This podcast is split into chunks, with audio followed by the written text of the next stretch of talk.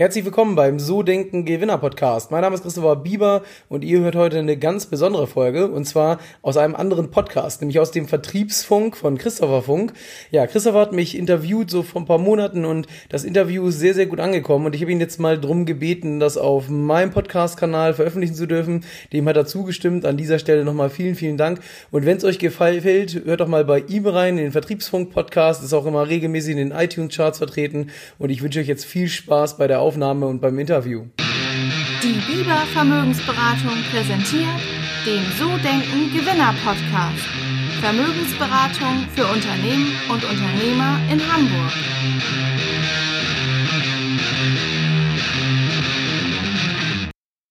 So denken Gewinner.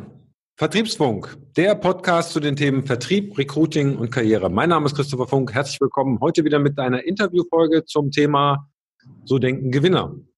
Ähm, ja, das ist ja schon mal ein interessantes Thema und äh, ich habe jetzt einen Interviewpartner hier, der sich ähm, damit beschäftigt, der einen eigenen Podcast zu dem Thema hat und äh, der nebenbei auch noch äh, ein, doch ein ziemlich erfolgreicher Verkäufer ist. Das heißt, wir haben eine Menge zu bereden. Also herzlich willkommen, Christopher Bieber. Ja, vielen Dank für die Einladung, Christopher. ja, wir kennen uns ja jetzt schon, wir eigentlich schon, sind wir schon gute Freunde. Also wir haben, wir hatten schon mal einen äh, Podcast aufgenommen, der ist dann irgendwie, da war der Ton nicht richtig. Dann hat der Christopher mich für seinen Podcast interviewt. Das ging dann über eine Stunde und vorher haben wir auch noch eine Stunde gequatscht irgendwie. Also irgendwie, wir sehen uns irgendwie jede Woche jetzt hier. Zu irgendwelchen Themen. Ja, äh, Christopher, erzähl doch mal. Du hast einen Podcast gemacht. Äh, was machst du so hauptberuflich oder lebst du schon von dem Podcast?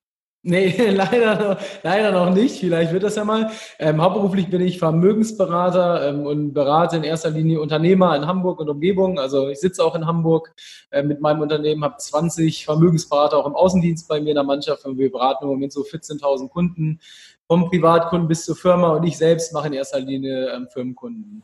Und ähm, ja, der Podcast, das ist eigentlich so ein Projekt nebenbei gewesen. Ich bin ja selbst begeisterter Podcast-Hörer und habe dann oft gerade so Unternehmerinterviews gehört und es wurden aber immer nicht die Fragen gestellt, die ich gerne gehört hätte. Und deswegen dachte ich, mache hier einfach einen eigenen und stelle einfach die Sachen, die ich gerne wissen würde. Das äh, kann ich übrigens bestätigen. Also der äh, Christoph hat mich echt ganz schön gelöchert. Ich bin ja ganz schön ins Schwitzen gekommen irgendwie. Also da lohnt sich auf jeden Fall mal reinzuhören. Und der heißt So denken Gewinner, ne? Genau, richtig. Ähm, okay, das heißt, hast du Verkäufer gelernt? Kann man das sagen? Ja, eigentlich nicht. Also bei mir ging das ähm, vor 14 Jahren los, bin jetzt 32, also ich habe nach der Schule direkt meine Ausbildung zum Versicherungskaufmann gemacht. Aber damals, ehrlich gesagt, im Innendienst, also da war, war nichts mit Außendienst geplant, nichts mit Verkaufen, sondern äh, damals nannte sich das so Rundum-Sachbearbeiter, also ähm, Vorgänge bearbeiten, Verträge bearbeiten, also so ganz langweilig im Innendienst.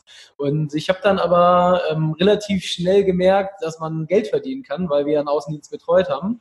Äh, habe dann nach drei Monaten äh, meine erste Krankenversicherung verkauft und konnte mir von der Provision so einen ganz alten Fiat Punto kaufen, mein erstes Auto. Und da war so ein bisschen das Feuer geweckt, dass vielleicht Innendienst doch nicht das Richtige ist. Und äh, dann bin ich danach auch in den Außendienst gegangen, nach der Ausbildung, obwohl das eigentlich nicht ähm, ja, geplant war vom Ausbildungsbetrieb. Und hast du dann im Außendienst äh, verkaufen gelernt? Ja, kann man so sagen. Also auch da kann man eine ganz witzige Geschichte erzählen. Ich weiß noch, wie ich das erste Mal Firmenkunden, also ich, man muss dazu sagen, ich habe nie Privatkunden groß in meinem Leben gemacht, sondern bin direkt mit 18 auf Firmenkunden losgejagt worden und das lief damals so, mir hat ein Kollege so eine Liste von IHK Neugründung, die hat man damals noch bekommen, hingelegt und gesagt, hier, mach mal Termine, 300 äh, Adressen hingelegt und gesagt, so, du telefonierst jetzt, ich mache dir das genau einmal vor. Dann hat er es genau einmal vortelefoniert und dann äh, kam er drei Stunden später und meinte, und wie viele Termine hast du gemacht? Und sagte, ja, zwölf. Und dann hat er mich mit großen Augen angeguckt, ähm, tatsächlich. Und ja, ich wusste aber damals nicht, dass das nicht normal ist. Jetzt ist hier gerade das Mikrofon angegangen. Ich hoffe, das ist ganz so schlimm. Jetzt haben wir es wieder. Und ähm, ja, damals war das so, dass tatsächlich das ähm, wohl da auch schon nicht normal war. Und äh, da habe ich gemerkt, vielleicht kann ich das Ganze doch gar nicht so schlecht. Ja, zwölf Termine in einer Stunde, das ist krass. Ja, drei Stunden, drei Stunden, nicht drei Stunden. Drei Stunden. Drei Stunden. Na, das ist auch genau. immer noch ziemlich gut. Ja, ja kalt. Ein kalter Quise, das stimmt, ja. ja. Das stimmt. Aber dann bist du nicht hingefahren, ist dann dein, dein Boss hingefahren oder was zu den Terminen oder musstest du dann schon ähm, hin? Nee, die habe ich tatsächlich damals für ihn gemacht. Also ich musste da noch nicht hin. Okay. Und wie ging es dann? Und, und aber wie lernt man denn? Also man sagt ja eigentlich immer, dass, dass ähm, Leute, die aus der äh, Finanzdienstleistung kommen, dass das gute Verkäufer sind. Wo lernt man denn da das Verkaufen? Also ich kann es natürlich gleich aus heutiger Perspektive sagen, heute ist das ein bisschen anders bei uns im Unternehmen, aber damals war es tatsächlich so. Ähm, wie gesagt, das ist ja jetzt auch schon relativ lange her, elf Jahre, genau drei Jahre Ausbildung, elf Jahre ist das her. Ähm, und damals war es tatsächlich so, man hat mich einfach in Außendienst gepackt, gesagt, hier, mach mal. Dann hatte ich dann auch Termine natürlich, weil ich das für mich gemacht habe. Tja, und dann äh, bist du halt zum Kunden gefahren. Und ähm, viel mit Verkaufsschulung in meinem Fall war halt nicht, weil ich habe ja vorher drei Jahre im Innendienst gelernt. Das heißt tatsächlich, ähm, ich wollte halt eigentlich unbedingt in den Außendienst gehen. Damals war das eigentlich erst ab 25 möglich. Bin dann aber ja mit einem ja, 20 schon in den Außendienst gegangen, fünf Jahre früher. Habe das noch irgendwie hinbekommen in den Gesprächen zu argumentieren, warum das bei mir doch gut wäre, das zu machen. Und äh, dann bin ich einfach losgelaufen. Und ganz ehrlich, das lief im ersten Jahr mega erfolgreich. Ähm, ich war von 100 Verkäufern auf Platz zwei bei uns in der Filialdirektion nach einem Jahr. Also das ist schon krass gewesen. Aber so aus heutiger Perspektive weiß ich natürlich, woran das lag. Damals wusste ich das nicht. Das war einfach, ja, ich habe einfach Gas gegeben. Ich habe ähm, damals aus meiner Sicht sehr viel gearbeitet. Das waren nämlich so zehn Stunden pro Tag. Äh, heute ist das gar nicht mehr so viel, aber damals war das extrem viel für mich. Ich kam ja aus dem Innendienst, da hast du genau sieben Stunden und 36 Minuten gearbeitet pro Tag, mal mehr, mal weniger mit, mit der Gleitzeit und ähm, dann wirklich so auf zehn Stunden hoch. Aber das, was ich halt damals gemacht habe, und ich glaube, das war ein Riesenunterschied zu den meisten. Ich war meistens der Erste im Büro und ich habe dann gearbeitet. Also ich habe da nicht gesessen, Kaffee getrunken, sonst was gemacht, sondern ich habe halt Termine vereinbart oder Termine wahrgenommen. Und ich glaube, das war der größte Unterschied ähm, im Vergleich zu den anderen, was ich so auch gesehen habe. Also ich glaube, das, das hat es tatsächlich ausgemacht. Ähm, ja, und aus heutiger Sicht ist das natürlich komplett anders. Also bei mir in der Mannschaft, wenn jetzt Vermögensberater anfangen, ähm, bringen wir denen das komplett bei. Also die werden erstmal vier Wochen äh, kein, kein Mal zum Kunden geschickt und das erste Mal so nach vier, fünf Wochen machen wir dann Übungsgespräche bei Kunden. Aber wirklich, ähm, da geht's auch noch nicht so um, um reale Geschichten. Und äh, wir bilden erstmal vier Wochen trocken aus, üben miteinander täglich. Die Gespräche fängt dann an davon, wie stellt man überhaupt sein Unternehmen vor? Ähm, ja, wie, wie macht man überhaupt so eine Abholung vom Kunden? Wie macht man eine Bedarfsanalyse? Also all diese Schritte bringen wir heute ganz fundiert bei, Schritt für Schritt über vier Wochen, wo wir jeden Tag mindestens ein, zweimal Kundengespräche üben, damit überhaupt so die Basics drin sind. Ähm, aber damals gab es das nicht in der Form. Okay. Ähm, du bist ja eigentlich jetzt jemand, der einem eigenen Leib eigentlich sehr stark mitbekommen haben müsste, wie stark sich die Versicherungsbranche verändert. Ne? Mhm. Also vor zehn Jahren, glaube ich, war das noch, so wie ich das so mitbekomme, äh, von meinen Kunden und auch von den Kandidaten was anderes, als es heute ist. Wie, wie hast du das erlebt? Oder wie erlebst Wandel. du das noch? Weil der Wandel ist ja eigentlich noch im Gange, oder? Ja, der ist, der ist sehr im Wandel. Also es gibt so zwei Sachen, die, die ich ähm, so erlebe. Das erste ist, dass natürlich immer weniger Menschen in dieser Branche arbeiten. Also wir haben so ein Vermittlersterben. Gerade in den klassischen Ausschließlichkeitsvertrieben oder im Maklerbereich, da werden es immer weniger gefühlt. Ähm, ich glaube einfach, weil Versicherungsberatung ähm, ich meine, ich komme selbst aus der Versicherungsbranche, ich bin ja aber mittlerweile in der Vermögensberatung tätig und mache sehr viel Bankgeschäft. Ähm, das liegt halt daran, dass ich glaube, wenn du nur Versicherungen machst und dich nicht spezialisierst, zum Beispiel auf Firmen, sondern wirklich auch im Privatkundenbereich das machst, das funktioniert heute nicht mehr, weil die Kunden sind alle aufgeklärt, man kann Kfz oder Haftpflichtversicherung online vergleichen und du hast halt auch keinen Mehrwert als Vermittler. Ähm, und das Zweite ist, dass auch damals schon die Kollegen durchschnittlich sehr alt waren und ich glaube, wir haben so Durchschnittsalter mittlerweile von 55 Jahren in der Versicherungsbranche im Außendienst. Das bedeutet, dass der Großteil der Vermittler auch in den nächsten Jahren in Ruhestand gehen wird. Und das Dritte, was ich so miterlebt habe, das war genau zu meinem Ausbildungsbeginn in der dritten Woche, ist ähm, 2008 so das Thema EU-Vermittlerrichtlinie auf den Plan gerufen worden. Und ähm, seitdem oder kurz danach war es dann ja nicht mehr erlaubt, ohne Ausbildung zu beraten.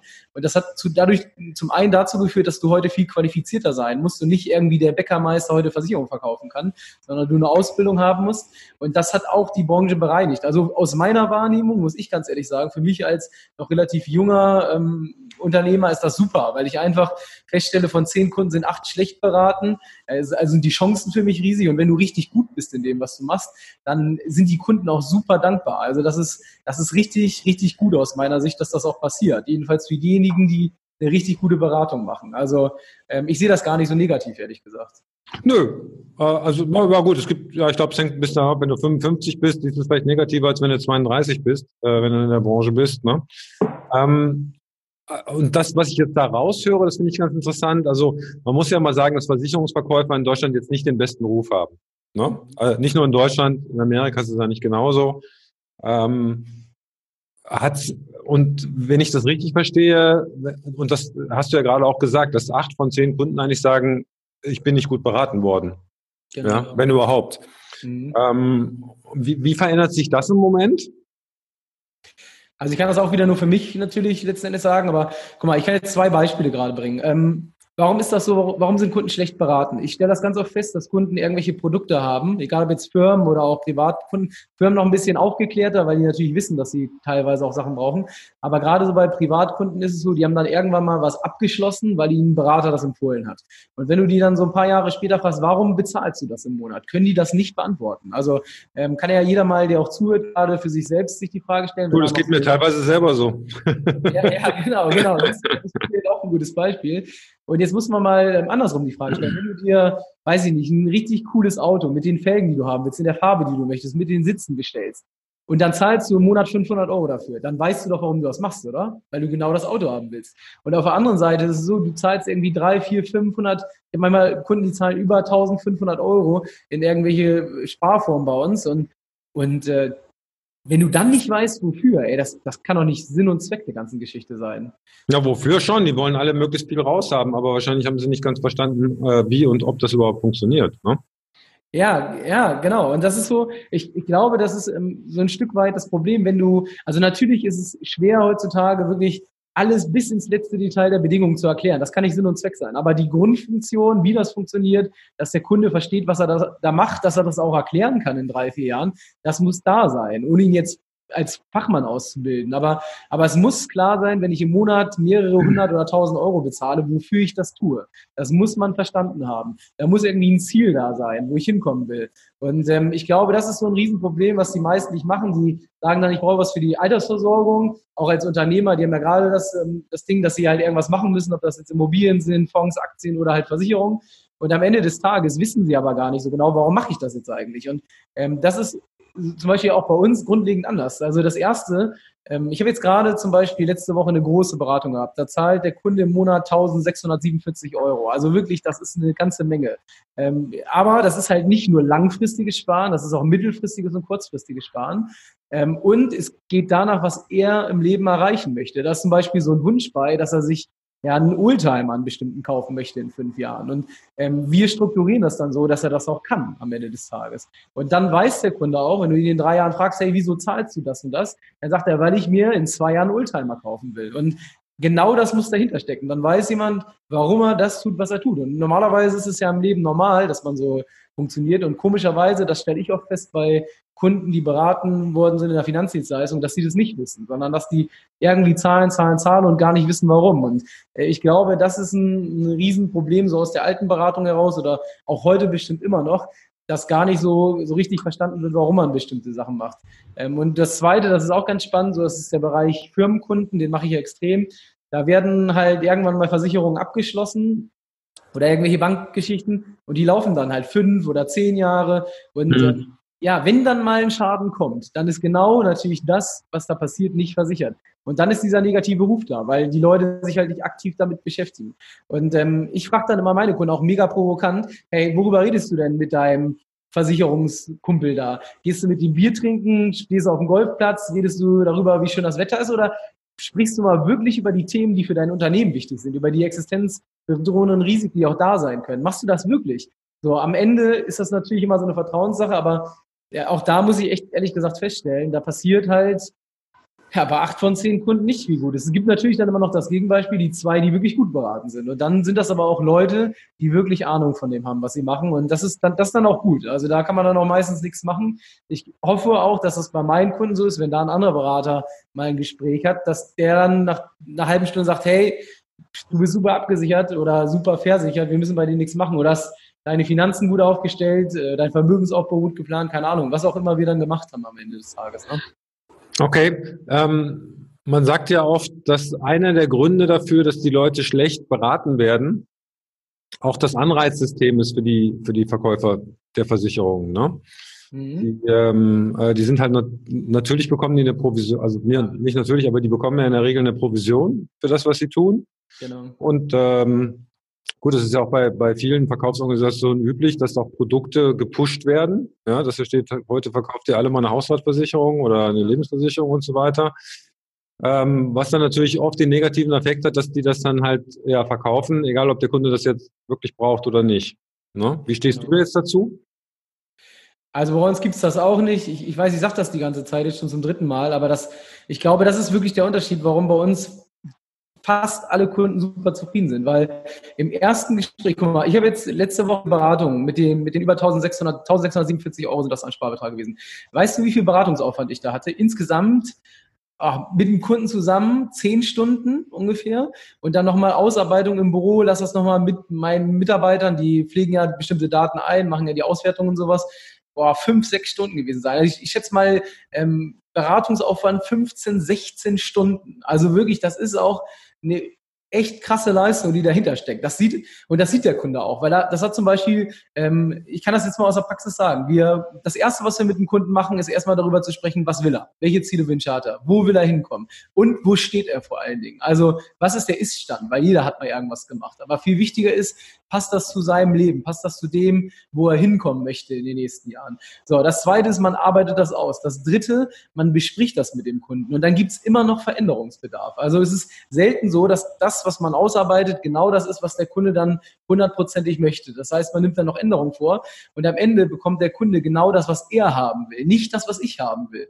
Und ganz ehrlich, wenn der Kunde weiß, was er haben will, wofür sein Geld bezahlt, ja, dann macht das auch. Also dann, dann entsteht kein Stress, keine Reibung. Ähm, was wir zum Beispiel noch so an extra Dienstleistungen machen, ist zum Beispiel, dass wir eine Ein- und Ausgabensituation mit dem Kunden besprechen. Wir gucken tatsächlich ähm, auf sein Konto zusammen, was nimmt er am Monatsanfang ein, was gibt er aus, wo gehen seine Gelder hin, was hat er an Konsum, was er ausgibt, was hat er an Sparen, was er ausgibt, was gibt er für Wohnen aus, für fixe Kosten.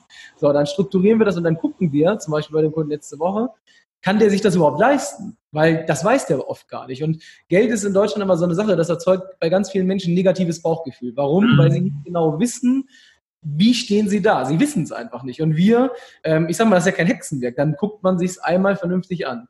So, und dann strukturieren wir über ein Zwei-Konten-Modell und da stellt sich mal jeder Kunde vor, ich habe so ein normales Gehaltskonto und eins, wo ich Geld spare. Nee, nee. Man trennt bei uns in der Beratung Konsum von Vermögensaufbau. Das heißt, wir legen Budget fest, was er, ein Spaßbudget, was er, ich sag mal immer mit Konto, Karte, Bargeld ausgeben kann, wo er von tanken kann, sich äh, nette Sachen von kaufen kann. Ähm, das ist sein Konsum, der ist fest festgelegt im Monat. Das sind idealerweise 30 Prozent von seinem Einkommen. Und wenn er dann am Ende des Monats noch 500 Euro auf seinem Konto hat, weiß er, die kann er jetzt zerballern oder nimmt er mit den nächsten Monat. Aber er trennt diesen Konsumteil von seinem Vermögensaufbau. Und in dem Moment ist das einfach gesteuert. Das ganze Thema ist einfach controlled. Und zwar ohne, dass der Kunde jeden Tag gucken muss, jeden Tag Stress hat. Ähm, und es gibt ihm halt das gute Bauchgefühl, dass auf seinem Vermögensaufbaukonto auch Vermögen entsteht, dass die Sparformen alle bedient werden, dass er Geld hat, wenn mal irgendwas ist, wenn er mal eine Rücklage braucht oder sonst was. Ähm, und der ist einfach eingespielt. Und das funktioniert mega, mega gut. Aber es ist natürlich sehr aufwendig von der Beratung her.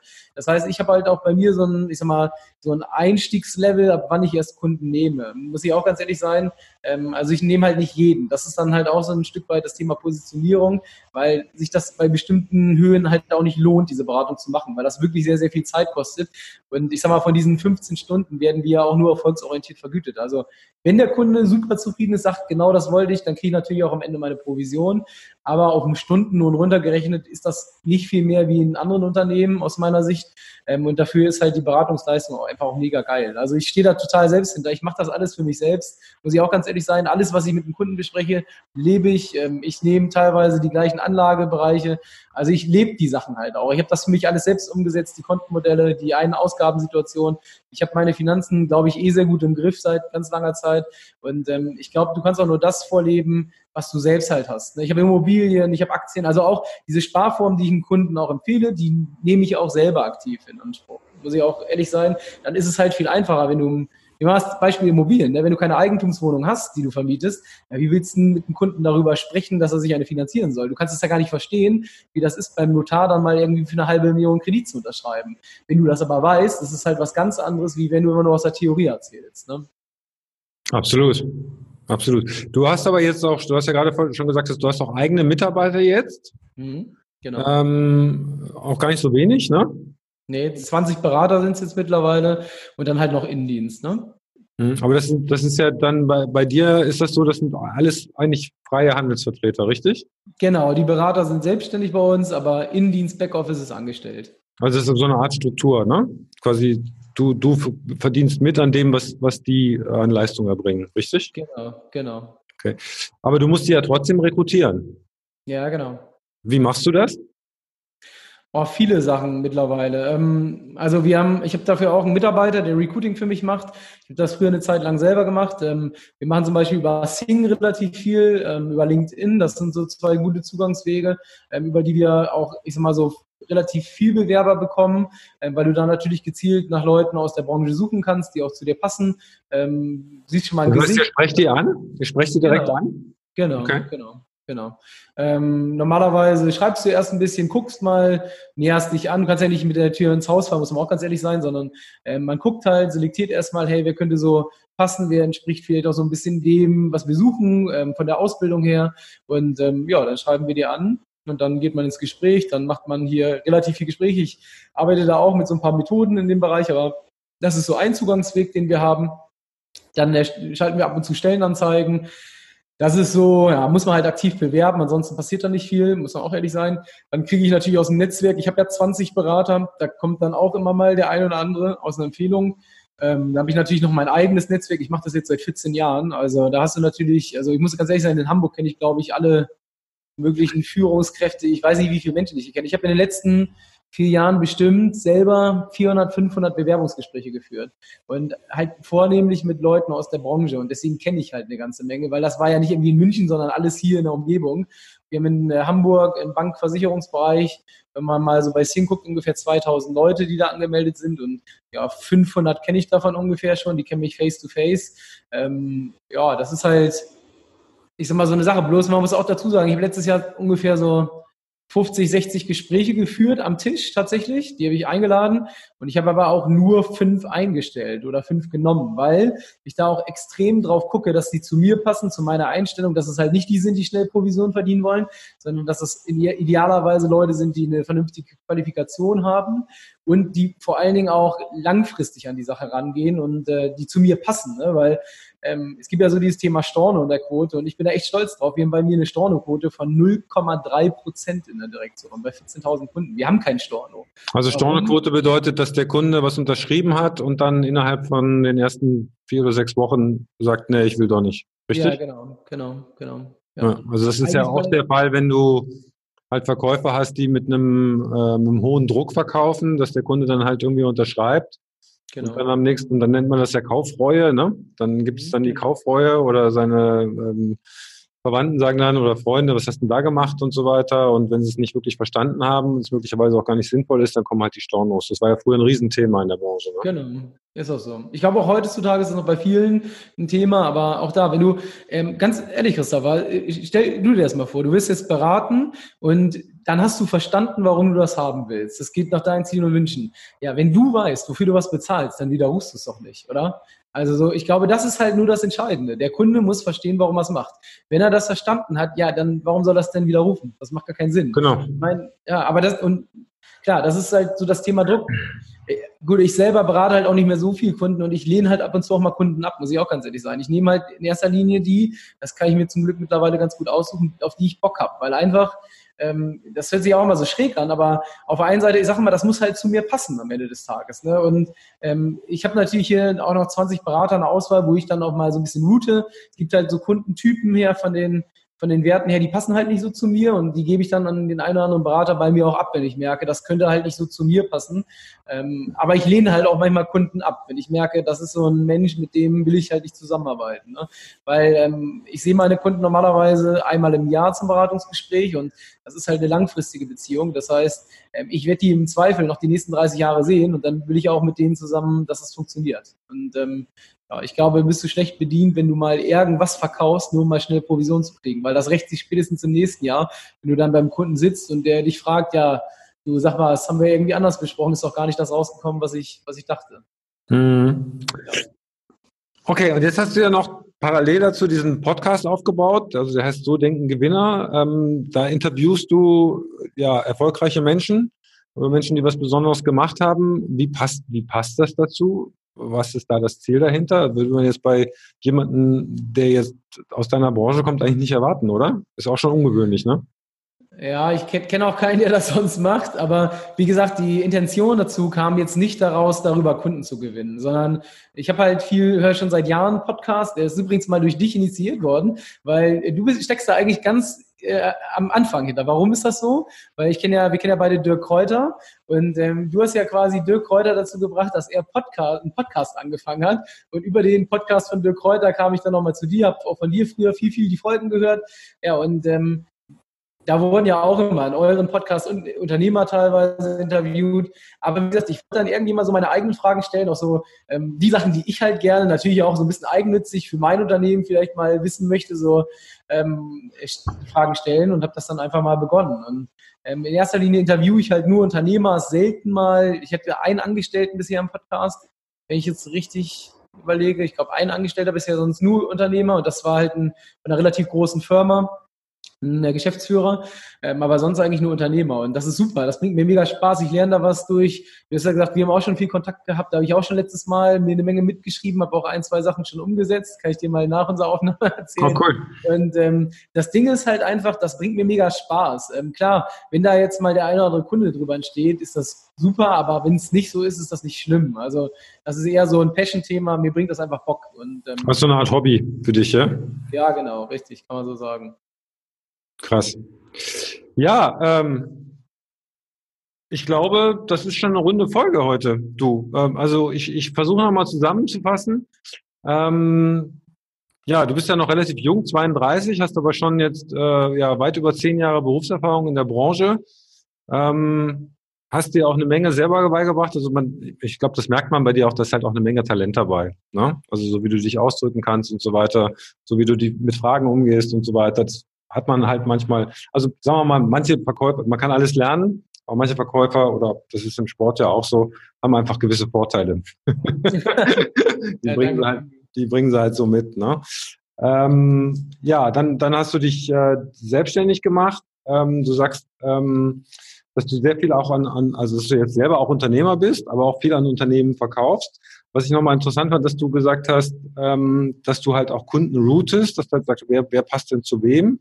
Ähm, da habe ich auch so ein bisschen dieses Thema ABC-Kunden rausgehört, ne, dass man schon überlegt, und du hast auch gesagt, dass, dass du für gewisse Kunden einfach gar nicht arbeitest. Ne? Weil du sagst, das, das passt nicht oder das ist einfach vom Anlagevolumen zu niedrig, ne, dass du halt ganz klar sagst, okay, wir gehen da schon in eine gewisse äh, Qualität und Quantität rein und die anderen lehnen wir halt ab. Das ist, glaube ich, auch nochmal eine ganz wichtige Botschaft, für jeden, der, der im Vertrieb ist oder ein Unternehmen hat, sich halt immer genau zu überlegen, okay, an wen verkaufe ich was und an wen verkaufe ich nichts. Sogar wenn die Kunden zu dir kämen und sagen würden, bitte verkauf mir was, würdest du sagen, nee, sorry, geh woanders hin, äh, ich mache das nicht. Ne? Äh, und, und, äh, und das ist wichtig. Das ist super wichtig. Ne? Ähm, ne? Also ich glaube, das ist auch wichtig, dass man die Kunden raussucht, die zu einem passen, die dann halt nämlich auch sagen, ja, das, was du tust, ist richtig und es bringt mir auch was. Ne? Und, und das wollen wir ja eigentlich immer auch in allen B2B-Geschäften. Ne? Also wenn, wenn ich mit dem Kunden arbeite, dann, dann, dann will ich eigentlich auch, dass der sagt, ja, das, was ihr gemacht habt, die Leute, die ihr uns gebracht habt, die sind genau die richtigen und das, das war auch gut und so weiter. Wenn ich dann so einen Kunden habe, der sagt, naja, gut, es hat, die haben es irgendwie hingekriegt, aber es war auch super teuer und irgendwie, ja, ob der gut ist, weiß ich auch nicht. Das, das ist ja für mich auch nicht schön. Ja, also ich will ja auch Kunden haben, die das, die das nachvollziehen können. Ne? Also ich finde das von der, von der Philosophie sehr, sehr, sehr spannend, auch dass du halt äh, nach rechts und links denkst. Jetzt wäre noch so als Abschlussfrage, ähm, du hast ja jetzt schon eine Menge Interviews geführt in deinem Podcast. Was sind da so die, die Key Learnings, die du so für dich daraus gezogen hast? Mhm. Ähm, also die das beste Learning ist eigentlich, glaube ich, für jeden, der sich selbstständig machen will. Ich frage mal, ähm, was war die beste Entscheidung, seitdem du dich selbstständig gemacht hast? Und die meisten Unternehmer antworten dann, dass sie mich selbstständig gemacht haben. Das ist super spannend. Also es waren, glaube ich, von den letzten zehn irgendwie sieben oder acht, die das gesagt haben. Und immer genau die gleiche Antwort. Also ähm, ich glaube, das ist so ein Learning. Ähm, was, du musst das halt wollen. So. So, dieses Thema Unternehmertum. Also ich glaube, das ist nichts für Menschen, die sehr sicherheitsorientiert sind. Dann ist Unternehmertum nichts. Du musst bereit sein, ein bisschen Risiko einzugehen. Was ich aber feststelle, warum die Leute erfolgreich sind, sind eigentlich immer die gleichen Sachen. Die brennen für ihr Thema, die haben mega Bock auf das, was sie machen. Ähm, die sind super diszipliniert, die sind oft ausdauernd. Also keiner von denen hat das geschafft, irgendwie in, in einem Jahr ein Milliardenunternehmen aufzubauen, sondern die haben es eher über die Zeit geschafft. Also wirklich so über fünf bis zehn Jahre kontinuierlich. Ähm, viele haben auch gesagt, das ist kein Sprint, sondern eher ein Marathon. Und ich glaube, mhm. das ist so eine zweite ganz wichtige Geschichte, dass du halt ausdauernd bist, dass du aber wirklich dafür brennst, was du tust, dass du einfach Bock darauf hast und dass du wirklich eine gute Qualität bringst. Und in erster Linie immer den Kunden im Sinn hast. Ich glaube, das, was viele falsch machen, ist, dass sie zu viel an sich denken und zu wenig an den Kunden. Weil ganz ehrlich, das wäre bei mir auch so. Wenn der Kunde zufrieden ist, dann kriege ich Empfehlungen, dann ähm, habe ich keine Stornos, dann verdiene ich gutes Geld. Das, das hat viel damit zu tun, dass der Kunde zufrieden sein muss. Und ich glaube, wenn man das so als Wichtigstes aufhängt, das machen viele von denen, dann hast du wenig Stress. Also so, so wirklich diese Kass Customer Experience, also auch dieses Kundenerlebnis, wie fühlt er sich? Äh, wir machen da auch ganz viel mittlerweile. Wir haben zum Beispiel so einen Welcome Call für unsere Kunden. Das ist sich total schräg an, aber meine Assistentin ruft, wenn die Verträge im System sind, ruft die an und sagt, hey, ich möchte mich vorstellen. Ich wollte nur sagen, ich bin die Assistentin von Herrn Bieber und in Zukunft, wenn Sie was haben, können Sie auch gerne bei mir anrufen, wenn Sie Termin vereinbaren wollen oder, oder, oder. Wenn irgendwie Stress ist, ich bin immer für Sie da. Und du glaubst gar nicht, was da für Reaktionen kommen. Und das ist so wenig Arbeit, was dahinter steckt. Das ist ein Anruf, der dauert 30 Sekunden, der bewirkt aber eine Menge. Und ich glaube, auch das diese ganzen erfolgreichen Unternehmer machen sich halt auch Gedanken über Weiterentwicklung die bleiben nicht stehen, die arbeiten immer am Unternehmen, die gucken, wie sie besser werden. Und das, sind, das ist bei vielen immer gleich. Also es gibt immer nur so fünf, sechs Sachen. Disziplin, Ausdauer, Leidenschaft. Ähm, ja, also das sind so Grundbasics, glaube ich, die man einfach braucht. Und ähm, dann ist man im Unternehmertum goldrichtig. Ne? Ja, cool. Ja, man muss natürlich sagen, also bei, mir ist es ja auch so. Also ich äh, bin auch gerne Unternehmer. Man muss natürlich auch dazu sagen, dass, glaube ich, äh, neun von zehn Unternehmern, äh, die neu gründen, scheitern. Zumindest beim ersten Mal. Ja. ja. Ähm, und ja, die, die allermeisten Unternehmen überleben das erste Jahr nicht. Und von denen, die es überleben, überleben die meisten das dritte Jahr nicht. Also es ist natürlich auch ein heißer Ritt. Ja. Ähm, und je nachdem, was du machst, kann das halt auch viel äh, Konsequenzen äh, für deine Finanzen haben und so weiter. Deswegen macht es sicherlich Sinn, darüber nachzudenken und sich da Stück für Stück reinzutasten. Äh, das, wird, empfehle ich immer den Leuten, die zu mir kommen und sagen, ja, ich will mich selbstständig machen. Ja, gucke mal, dass du da mal schon mal reinfühlst, vielleicht auch als Nebenjob. Wenn du dann merkst, dass es funktioniert, dann Stück für Stück reingehen und dann ist es wahrscheinlich die beste und beste Lebensform, die es so gibt. Das stimmt schon. Mhm. Cool. Vielen Dank, Christopher, für deine Zeit, für das Interview. Ich fand es äh, inspirierend und spannend. Ich fand es auch cool, wie du das jetzt nochmal zusammengefasst hast. Das lasse ich jetzt einfach mal so stehen. Äh, wie kann man mehr von dir erfahren? Wie kann man dich erreichen? Wie kann man mit dir in Kontakt treten? Also am einfachsten einfach meinen Namen googeln, aber dann mit Hamburg, weil wenn du den so googelst, findest du jemanden Bundesligaspieler in der dritten Liga, der heißt auch Christopher Bieber. Ansonsten Und einfach Bieber mit mit IE, ne? Genau, Bieber mit IE. Ansonsten einfach als Unternehmer, wenn da Bedarf ist, www.bieber-vermögensberatung.de ähm, oder beim Podcast www.sodenkengewinner.de. Also da findet man eigentlich Sachen. Aber ansonsten, wie gesagt, einfach googeln. Man findet mich, glaube ich, überall. Ähm, und ähm, ja, nur nicht mit dem Spieler aus der dritten Liga verwechseln. Das bin ich nicht. Das bin ich nicht. Cool, super. Verlinken wir alles in den Show Notes. Vielen Dank, dass du dabei gewesen bist. Dann mache ich gerade noch den Abspann. Ja, ich glaube, die Zusammenfassung habe ich schon gemacht. Ähm, ich finde es wirklich interessant, wie sich das Thema äh, Versicherungsverkauf verändert in vielen Bereichen. Also ich spreche ja dann wahrscheinlich eher mit den Leuten, die sich verändern und nicht den Leuten, die noch so, die es so machen, wie, wie, wie es früher immer war irgendwie. Ähm, aber das finde ich sehr, sehr spannend. Ich hatte auch den, den Sascha Rabe hier zum Interview, der kommt auch demnächst nochmal, der ist auch bei der Vermögensberatung, der auch einen sehr, sehr spannenden Ansatz hat. Ähm, und ich glaube schon, dass wir auch was davon lernen können. Also die, die meisten Grundphilosophien, die du jetzt genannt hast, kannst du eigentlich auf jede Branche anwenden und vielleicht auch aufs allgemeine Leben. Und wenn wir das von heute mitnehmen, plus diese fünf, sechs Gewinnerregeln, die du genannt hast, dann haben wir heute wieder was gelernt.